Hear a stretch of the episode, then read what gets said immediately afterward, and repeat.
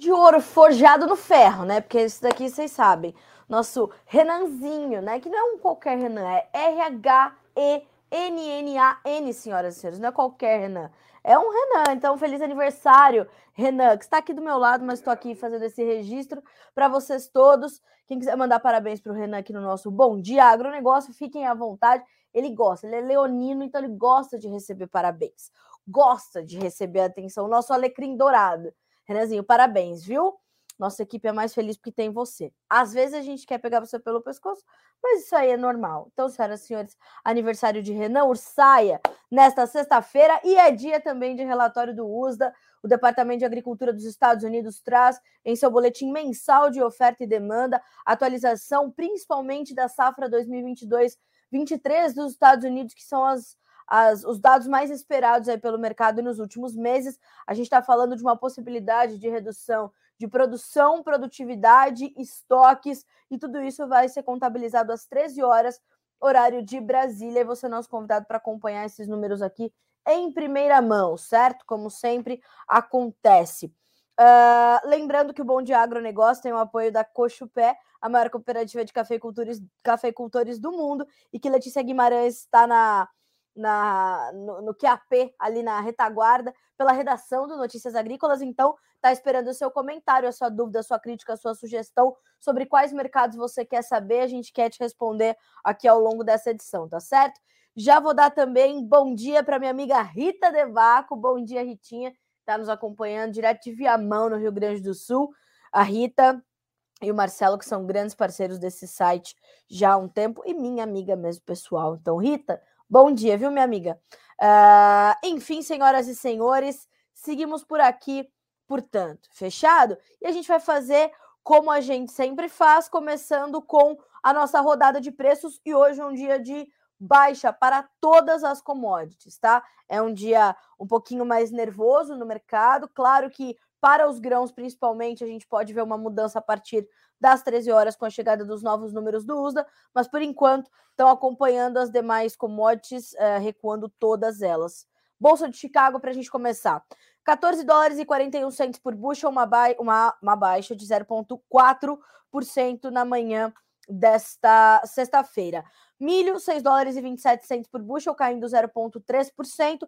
Trigo, 7 dólares e 99, 1,3% de baixa. Então, quem lidera as baixas entre os grãos na manhã de hoje é o trigo. E a Rita, se quiser me trazer mais informações aqui, viu, Ritinha? Pode mandar por aqui que a gente vai comentar essa pressão mais acentuada aí sobre os preços do trigo, viu? Uh, temos também, ainda na Bolsa de Chicago, a movimentação dos derivados de soja, e hoje temos recuo de mais de 1% para o óleo, que vale 66 centos mais 87 por libra-peso no contrato de dezembro, que é o mais negociado agora, enquanto o farelo de soja tem uma manhã de um pouco mais de estabilidade, dadas as movimentações muito intensas dessa semana. Nos últimos dias, o, o, o, petróleo, ó, o farelo subiu forte, é, refletindo aí uma série de cenários, e parte deles vem em função de uma crise logística que a gente tem na Argentina, nos Estados Unidos e de uma redução do esmagamento que a gente tem na Argentina com os produtores segurando a sua soja, evitando fazer novas vendas, fazer dinheiro, já que a sua moeda está muito, muito desvalorizada. Inclusive, ontem o Banco Central argentino elevou as taxas de juros por lá, mudando um pouco a, a, as coisas, ou tentando mudar, né? O super-ministro da Economia, a Batakis, ficou pouquíssimo tempo, né? No cargo, não deu conta, porque também puder. Uh, e a gente vê a Argentina ainda com a sua economia completamente em frangalhos. Bom, uh, Bolsa de Nova York agora, tá? Café, 2 dólares e 21 centos por bushel, por bushel, ó, por libra peso, caindo 1% agora. O açúcar, 18 centos mais 50 por libra, uma pequena baixa de 0,05%.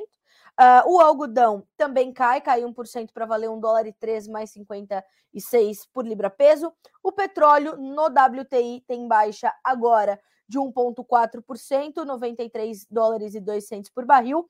Ontem chegou a subir, subiu mais de 2%, em alguns momentos do dia chegou a subir mais de 2,5% e hoje vem devolvendo essas altas. No Brent, que é referência para a Petrobras e referência também para o quadro global de oferta e demanda, são 98 dólares e 40 centos por barril e uma baixa de 1,2%. Lembrando que a partir dessa sexta-feira começa a valer aquela baixa é, promovida ali para os preços do diesel S10, né? Uma baixa considerável, é a segunda baixa em semanas e começa a valer então nessa sexta-feira, dia 12, tá? Atenção. Total. A gente volta a ter níveis ali importantes é, e, claro, né, que essa movimentação vai ajudar ali é, em vários setores, principalmente no agronegócio, que já já vai ter que começar a intensificar suas compras de óleo diesel, dado o início dos trabalhos de campo, né? No 10 de setembro já começa a terminar o vazio sanitário aqui em algumas partes do Brasil, né? Como é o, estado do, é o caso do estado do Paraná, por exemplo. Bom, uh, vamos falar também da bolsa da, dos, das demais commodities energéticas e metálicas para a gente dar uma checadinha na bolsa de Dália, mercado futuro chinês, tá? O gás natural continua caindo, tem 3,1% de queda. Uh, o ouro cai 0,3%, a prata 0,5% de baixa, o cobre acentua as perdas e tem 1,5% de recuo, tá? O dólar index na manhã dessa sexta-feira, como eu falei, é um, um dia de um pouco mais de aversão ao risco ou menos apetite ao risco pelo mercado, e por isso a gente vê o dólar index subir uh, meio por cento agora para 105.455 pontos, ok? Bolsa de Dália, mercado futuro chinês, levantamento de Eduardo Vanin. Senhoras e senhores, alta para o farelo, boa alta para o óleo e alta também para o milho lá na bolsa chinesa, certo? Estamos acompanhando. Bom, uh, e segundo também o levantamento do Eduardo Vanin, a semana foi bastante positiva para as commodities negociadas na bolsa de Dália. Olha só o que diz o meu mestre mentor Eduardo Vanin. O farelo de soja subiu bem, chegando às máximas de sete semanas. A alta foi puxada pela expectativa de uma redução do tamanho da safra americana e uma queda nos, nos estoques internos chineses de farelo e óleos vegetais. Inclusive, a gente deu essa informação ontem sobre essa queda dos, dos estoques dos derivados e demos também numa notícia muito detalhada que fizemos sobre a demanda chinesa com dados levantados pela Pátria Agronegócios, tá? Mostrando ali que os estoques portuários de soja são os menores desde desde a retomada dos lockdowns, não vamos lembrar agora o tempo exato, e também dessa baixa nos estoques de derivados, e que a China, precisamos lembrar que parece que né, tá um pouco mais com a sua boquinha um pouco mais aberta para receber a soja também. Somente nessa semana fez algumas compras nos Estados Unidos, né, reportadas pelo USDA, fora aquelas que não são reportadas, por lei, as vendas que superam 100 mil toneladas, né, ou que são de volumes igual ou maiores do que de 100 mil toneladas, elas precisam ser é, efetivamente reportadas pelo ao USDA e pelo USDA. Então, sempre que a gente tem esses anúncios, eles chegam ao mercado e ajudam. Enquanto isso, nos bastidores do mercado, a gente vê toda essa movimentação e isso realmente acontece, né? A gente viu já, inclusive a gente trouxe a informação da Agriinvest ontem de que a China teria comprado quatro barcos brasileiros, dois americanos e um argentino nessa semana, né? Então, esse é, uma, é um outro ponto importante aí. Uh, ó, a, mais do que isso, os estoques na China de óleos e farelo caíram pela quarta semana seguida, mas ainda estão altos. A China ainda precisa comprar 3 milhões de toneladas para setembro, tá? Que já é daqui 18 dias, né? Uh, e mais de 5 milhões para outubro. As compras nessa semana foram divididas entre Argentina, Brasil e Estados Unidos. Aí já melhorou aqui o número, ó um barco do Brasil, quatro a cinco barcos do. Uh, um barco da Argentina, perdão, quatro a cinco barcos do Brasil, quatro a cinco barcos dos Estados Unidos. Então, a gente já quase que né, é, tem quase que dobra esse número, então. As margens de esmagamento melhoraram novamente e a margem do suíno caiu novamente. Naturalmente, né? Porque se você tem uma, uma alta ali nos preços do derivado, vai puxar o farelo, vai puxar uh, o custo de produção para o suinocultor. Então, isso é normal. Mas uh, o Vanin também vem detalhando e vem relatando essa melhora né, nas margens da suinocultura, com a puxada nos preços da carne, que tem inclusive dado um fôlego importante para esse setor, depois de terem amargado margens muito negativas nos últimos meses. Então a gente vem numa, numa trajetória de melhora da suinocultura chinesa que é completamente pertinente para o complexo soja, tá? Mundial. Uh, resumo da semana ou acumulados da semana também no levantamento do Vanin, tá? Ó, farelo de soja subindo 1,5%, o óleo 4,41%, o óleo de palma 9,3%, o milho 2%, o suíno vivo caindo 4,4% e o minério de ferro subindo 2,7%, tá? Uh, mais do que isso ainda sobre a China, é importante dizer duas coisas. Uh, o calor e a falta de chuva na parte central continuam castigando ali algumas lavouras, tem ali é, áreas de arroz, áreas de milho, áreas de trigo. Uh, é preciso lembrar que a China também está sofrendo com problemas ali de uma infestação de lagartas do cartucho, né? Uh, então a gente tem tudo isso. Então vamos acompanhar, certo? Uh, temos também uma outra informação importante aqui do Vanin: importações chinesas de carne estão caindo. No acumulado de 12 meses até julho, as importações de todas as carnes somaram 7 milhões e meio de toneladas, contra um pico de 10,3 milhões no acumulado de 12 meses em abril do ano passado. O líder dessa, ou a, a proteína que lidera essas baixas é a proteína. Uh, de, de, suínos, né? A carne suína. Inclusive, a gente vem trazendo esses dados também, que a Letícia Guimarães conversou com vários especialistas sobre isso, e é uma tendência, já era projetado no início desse ano que terminaríamos 2022 com um acumulado menor de importação de, de carne suína, não só uh, carne suína, mas carne de uma forma geral, pelos chineses, tá? Então a gente está aí acompanhando realmente essa situação para entender como é que isso pesa sobre os preços. De qualquer forma, a gente tem ali uma movimentação que precisa ser acompanhada, tá? Então, hoje, várias informações importantes sobre a China, tá? Então, atenção. E para concluir aqui com as informações da Agriinvest, eu queria trazer aquele, aquele resumo que o Vanin sempre faz, considerando mercado financeiro e mercado de fundamentos, tá?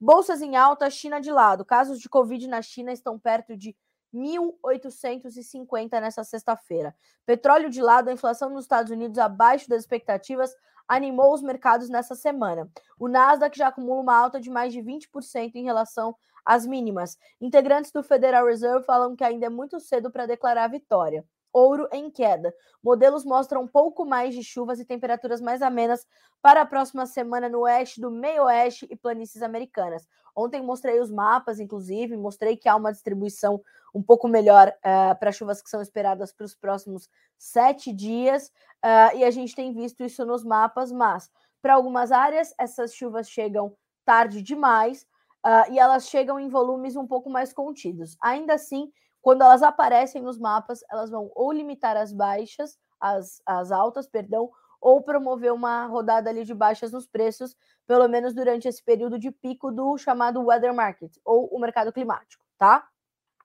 Na Europa, as previsões continuam mostrando a continuidade do calor e o tempo seco. No Brasil, previsão de geada, senhoras e senhores, ok? Seguimos por aqui. Bom, uh, então vamos fazer o seguinte: é, trouxemos ali uma, uma perspectiva importante da China, uma perspectiva importante sobre a questão climática para os americanos. Antes de mais nada, antes de destrinchar os mercados, eu quero chamar atenção para uma entrevista que nós fizemos ontem com um dos diretores da Acrimate, Associação dos Criadores uh, do Mato Grosso, para a gente falar sobre a questão do mercado pecuário. Né? A gente tem visto é, interrupção de abates, né, e suspensão de negócios, férias coletivas sendo dadas por frigoríficos em diversos estados, Mato Grosso, Mato Grosso do Sul, São Paulo, Pará, uh, e a gente está de olho nisso, tá? Uh, e também é, essa, esse alongamento das escalas num período de entre safra, enfim, isso está realmente é, pressionando efetivamente as cotações do boi gordo, vem trazendo preocupação ao setor e ontem, portanto, a Acrimate esteve aqui conosco, né, na, na pessoa do seu Francisco Manzi, dando entrevista ao Alexander Horta para explicar um pouco mais de como é que estão as coisas agora, né, e como é que a gente é, é, vai olhar para isso a partir desse, desse momento. Então, a gente vai ter que ter realmente um, um monitoramento importante em cima disso. É, os preços vão efetivamente sentir esse momento, como estão já sentindo, sentindo e podem continuar sentindo, tá? Então, vamos puxar aqui ó, a manchete. Aliás, vou pedir para a Letícia colocar na tela e vou deixar o, o, o caminho para vocês aqui no Instagram, tá? Ó, menu vídeos, boi, vai procurar pelo seu Francisco Manzi, tá? Francisco Manzi. Deixa eu ver se foi bonitinho aqui para vocês. E ó, uh, deixa eu ver se já tá, se já tá na sua tela. Se não tá, está chegando, tá? Ó, vai aparecer aí para você agora. Boi, interrupção sincronizada de abate em quatro unidades da JBS só no Mato Grosso.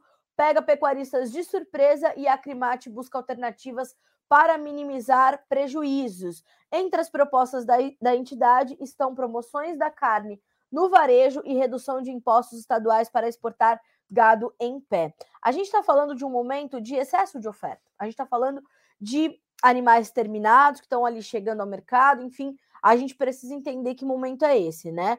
Uh, mais do que isso, ontem, ontem não, na quarta-feira, o Caio Junqueira, que é analista de mercado da Cross Investimento e idealizador do aplicativo Agro Brasil, aquele aplicativo que eu trago diariamente as médias aqui sobre os preços do boi gordo, uh, ele falava justamente sobre isso. Ele falava sobre essa eficiência dos pecuaristas. Olha só, eficiência dos pecuaristas brasileiros coloca em xeque continuidade na alta da arroba do boi.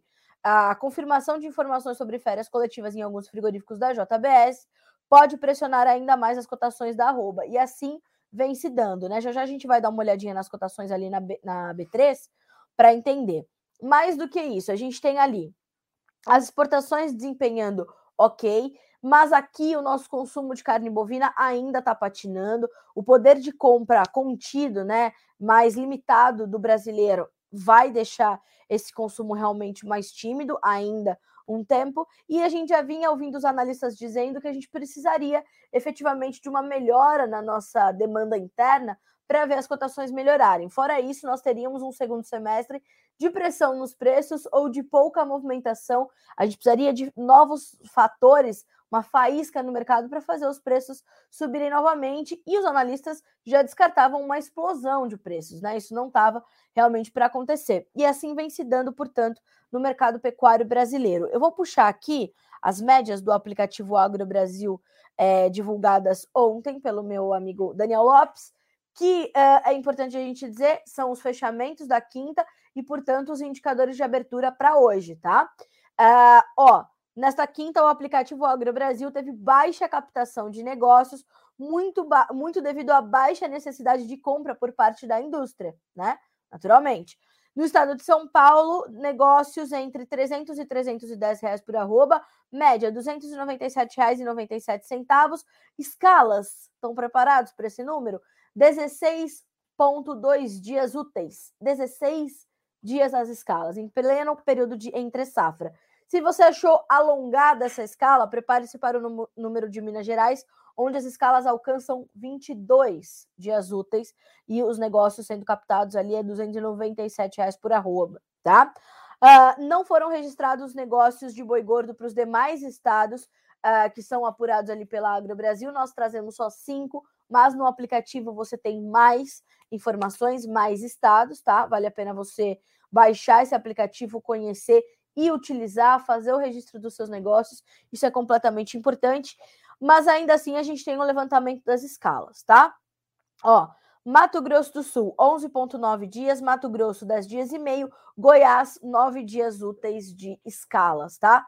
Lembrando, pessoal, essas, essas médias que a gente traz aqui do aplicativo, elas são para pagamento à vista e uh, livres de impostos, tá? Para você conhecer mais o aplicativo Agro Brasil, basta você baixar aqui, ó, eu vou deixar o arroba dele pra deles para vocês.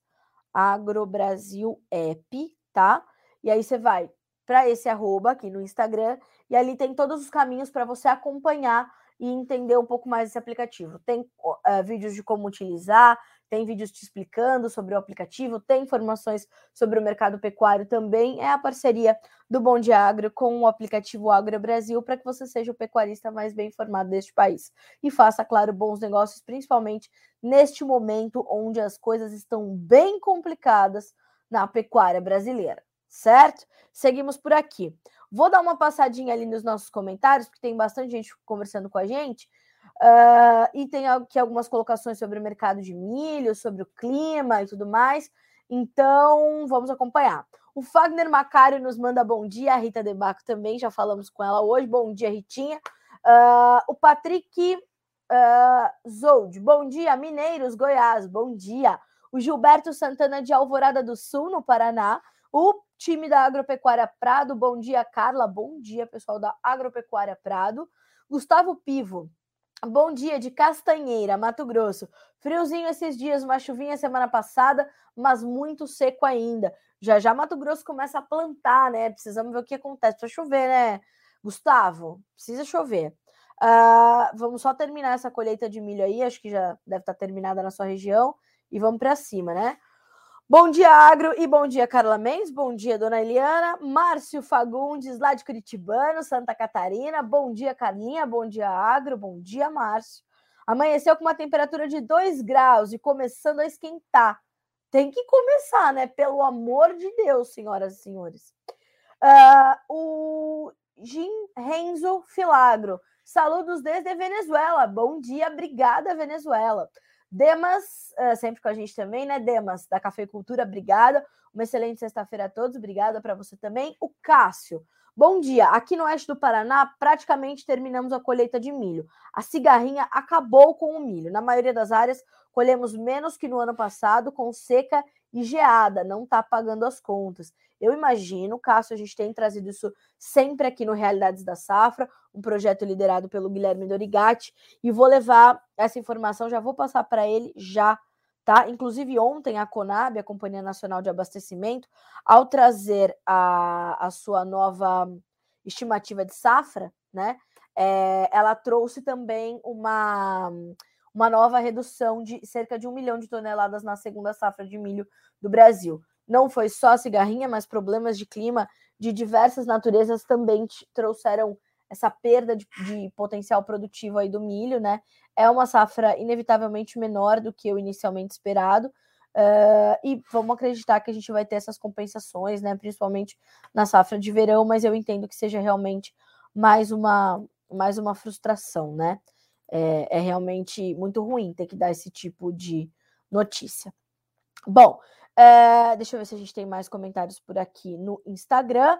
Uh, Force Soluções, bom dia direto de Curvelo, Minas Gerais. Bom dia, Cristiane Gangini, de Planura, Minas Gerais. Bom dia, hoje Minas Gerais aqui em peso. Sejam todos bem-vindos ao nosso Bom Dia Agronegócio. Viu, pessoal? Ó, uh, eu queria também trazer, antes da gente avançar com os mercados, os preços do boi gordo na B3 hoje subindo, tá? A gente tem setembro com R$ 308,10 por arroba, outubro R$ 313,60, uma alta de 0,2% também, e o novembro sobe 0,1% para valer R$ 319,45, tá? Já que estamos na B3, vamos dar uma checada no milho também, né? Onde os preços recuam nessa sexta-feira, vão acompanhando a movimentação é, de Chicago. Né? Nesse momento, Chicago opera também no vermelho, mas não só Chicago, mas uh, refletindo também uma perda do dólar e da chegada né, da, da oferta da segunda safra. A gente tem essa pressão, inevitavelmente, sobre os preços, e a gente já sabia que ia passar por isso. Sazonalmente acontece, tradicionalmente acontece, temos que monitorar, temos que acompanhar tá bem? Uh, olha só, olha que coisa boa, a, Cristi, a Cristiane Gangini. Uh, muito feliz, sorgo dando média de 70 sacas uh, por hectare, certamente, né? Parabéns, que bom que você investiu no sorgo, tá num momento importante o sorguinho, né? E é uma cultura completamente importante e completamente adaptada ao Brasil, tem um monte de boas perspectivas. Que bom, viu, Cristiane, que a sua safra seja sensacional. A Bia Quirino, bom dia, Belo Horizonte gelado. É, eu imagino, eu imagino, eu imagino. Bom dia, viu, Bia? Obrigada pela audiência.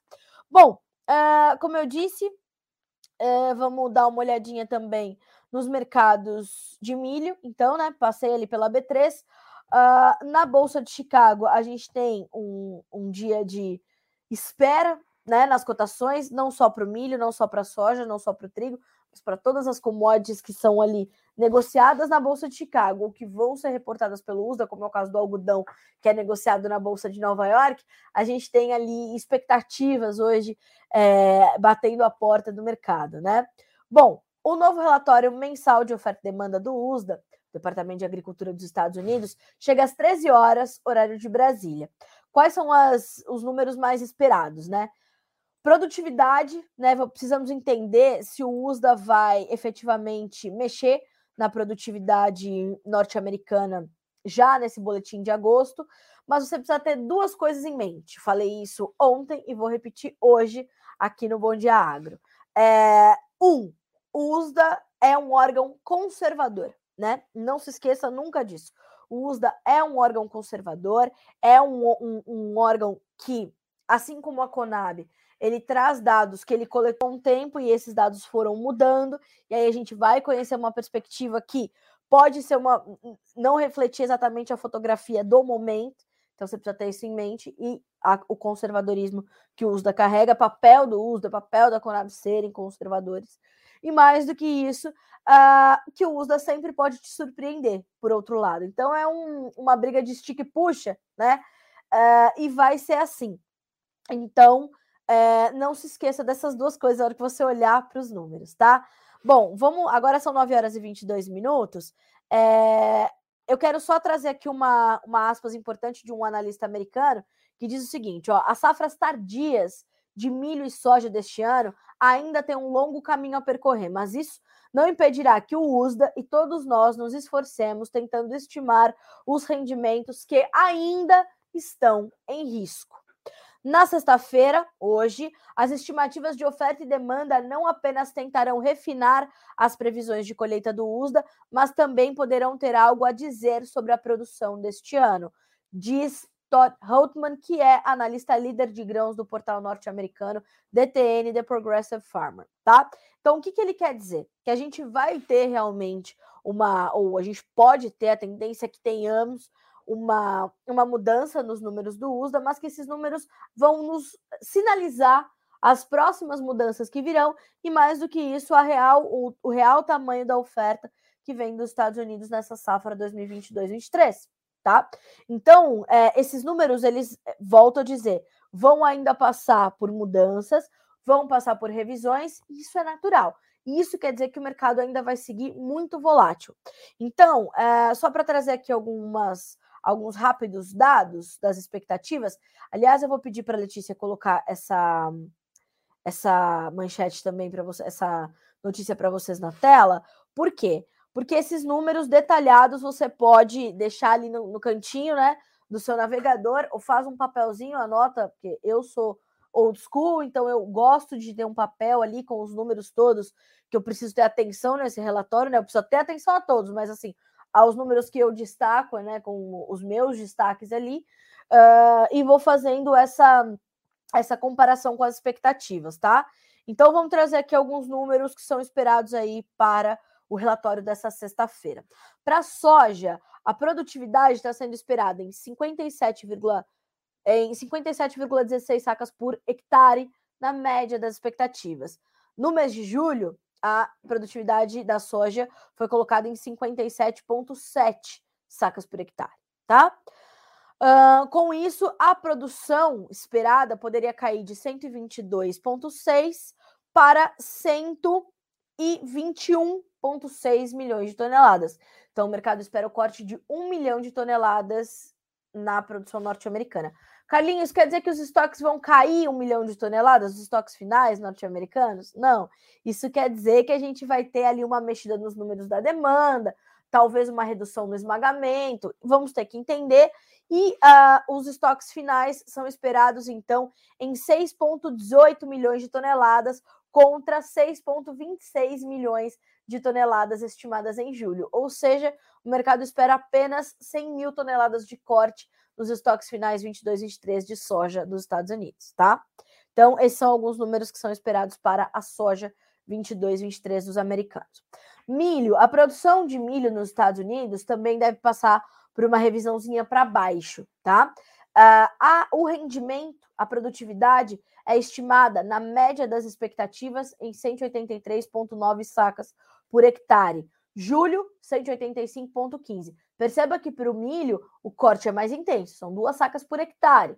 Isso faz com que o corte para safra também seja um pouquinho mais forte, 3 milhões de toneladas. Então, a média das expectativas para a safra norte-americana, 365,3 milhões de toneladas. Em julho, 368,4 foram estimadas pelo USDA, tá? Então, dessa forma, a gente tem um corte um pouquinho mais forte. Isso faz com que também a, o corte esperado para os estoques norte-americanos sejam maiores, tá? A gente está falando de um número que pode vir de 37,3 para 35,1 milhões de toneladas, ok? Essas são as expectativas, portanto, para soja e milho, produtividade, produção e estoques finais, ok? Aí, claro que a gente vai ter que olhar exportações, no caso do milho, a utilização do cereal para produção de etanol, no caso da soja, as exportações e a utilização da produção uh, para esmagamento, né? Uh, tudo isso está na conta e todos esses números você vai conhecer aqui. Mais do que isso, é preciso a gente olhar para os números da China, né? Quanto é que a China vai importar de soja, quanto é que a China vai importar de milho, para os números da Ucrânia, quanto é que a gente está vendo a Ucrânia poder exportar de milho, isso também vai ser importante. Então a gente tem muito a observar. E claro, os estoques finais globais desses produtos todos e os estoques finais globais e norte-americanos da safra 2021-22. Porque para eles, em ambos os casos, uh, deixa eu só confirmar se é isso, né? Uh, sim, para ambos os casos, se espera. A soja eu tinha certeza absoluta, o milho me fugiu da mente agora. Mas para os estoques finais uh, norte-americanos de soja, da safra 22-23, a gente está falando de uma, de uma pequena elevação dos números, né? Uh, então a gente está falando de uma média esperada para os estoques de 88,9 milhões de toneladas. Em julho foram estimados 88,7. Não é muita coisa, mas é um aumento sinalizando que a demanda está um pouco mais contida, apesar de ter sinalizado aí nos últimos dias um certo ritmo de melhora, tá? Para os estoques globais finais de milho 21, 22, a gente está falando de uma média esperada ali de 313 milhões de toneladas contra 312,3 milhões do boletim passado, tá?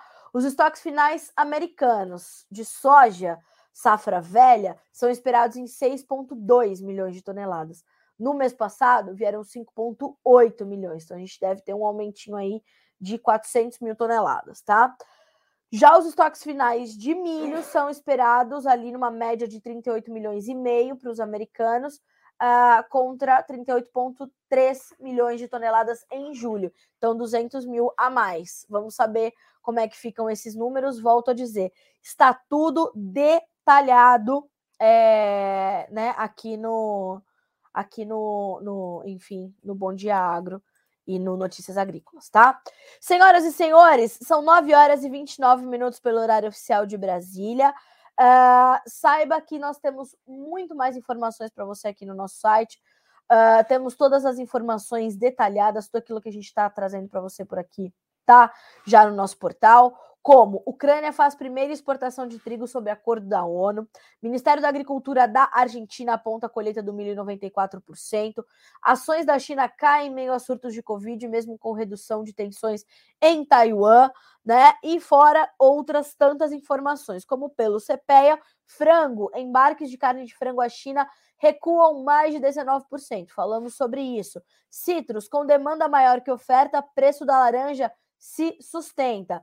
Inflação é preocupante, é preocupante crescente para alemães, mostra a pesquisa. Inclusive, saiu hoje o dado do PIB do Reino Unido, mostrando que a economia britânica se contraiu mais uma vez, um pouquinho de queda. É a segunda maior economia da Europa. Atenção, tá? Uh, tem vários balanços que foram divulgados nesses últimos dias, também são importantes de você acompanhar, tá certo? E eu vou terminar essa edição do Bom de Agro, já dei parabéns para o Renan, mas agora eu quero dar um feliz dia dos pais, né? Para todos os pais do agronegócio brasileiro, dos nossos campos, das nossas consultorias, economistas e tudo mais, todos os profissionais os profissionais envolvidos ou não neste setor. Então, feliz Dia dos Pais a todos. O meu tá no céu, né? Já faz trinta e tantos anos que ele foi, mas é como se ele tivesse aqui comigo todos os dias. E por isso eu dou um super feliz Dia dos Pais para minha mãe, né? Que há 30 e eu tenho 36, meu pai foi faz 34, né? É, 35, 35 anos que ele foi embora. Então, eu, des, eu dedico esse bom dia esse bom dia agro e todos os outros para ele, porque eu sei que de alguma forma ele viu a pessoa que eu me tornei, que eu tenho me tornado todos os dias, graças a vocês, né, que confiam no meu trabalho. Então tenho certeza que ele também é muito grato a vocês. E os meus outros dois pais, né, os meus outros três pais também estão no céu, que são meus avós, né, meus, meus dois avós, na verdade, e o meu tio que quando meu pai foi embora também, o irmão da minha mãe, cuidou de mim como se eu fosse filha dele. Então, a todos eles, né, eu dedico todo o meu amor e carinho, mas principalmente para minha mãe, que tem sido meu pai também nos últimos 35 anos. Eu desejo um super feliz Dia dos Pais. Para você que está aí do outro lado que é pai, obrigada, viu, pela tua confiança no nosso trabalho aqui no Notícias Agrícolas. Somos melhores porque temos vocês. Então, feliz Dia dos Pais para vocês. Aproveitem o domingo ao lado dos seus filhos, ao lado dos seus pais, dos seus avós, das suas mães, das suas avós, né? Enfim, das pessoas que você tem ali como referência na tua família, tá certo? Segunda-feira a gente volta a se encontrar de novo aqui na nossa próxima edição do Bom Dia Agronegócio. Fechado? Até segunda, boa sexta-feira para você, 13 horas. Relatório do hein? Não vai esquecer. Até mais.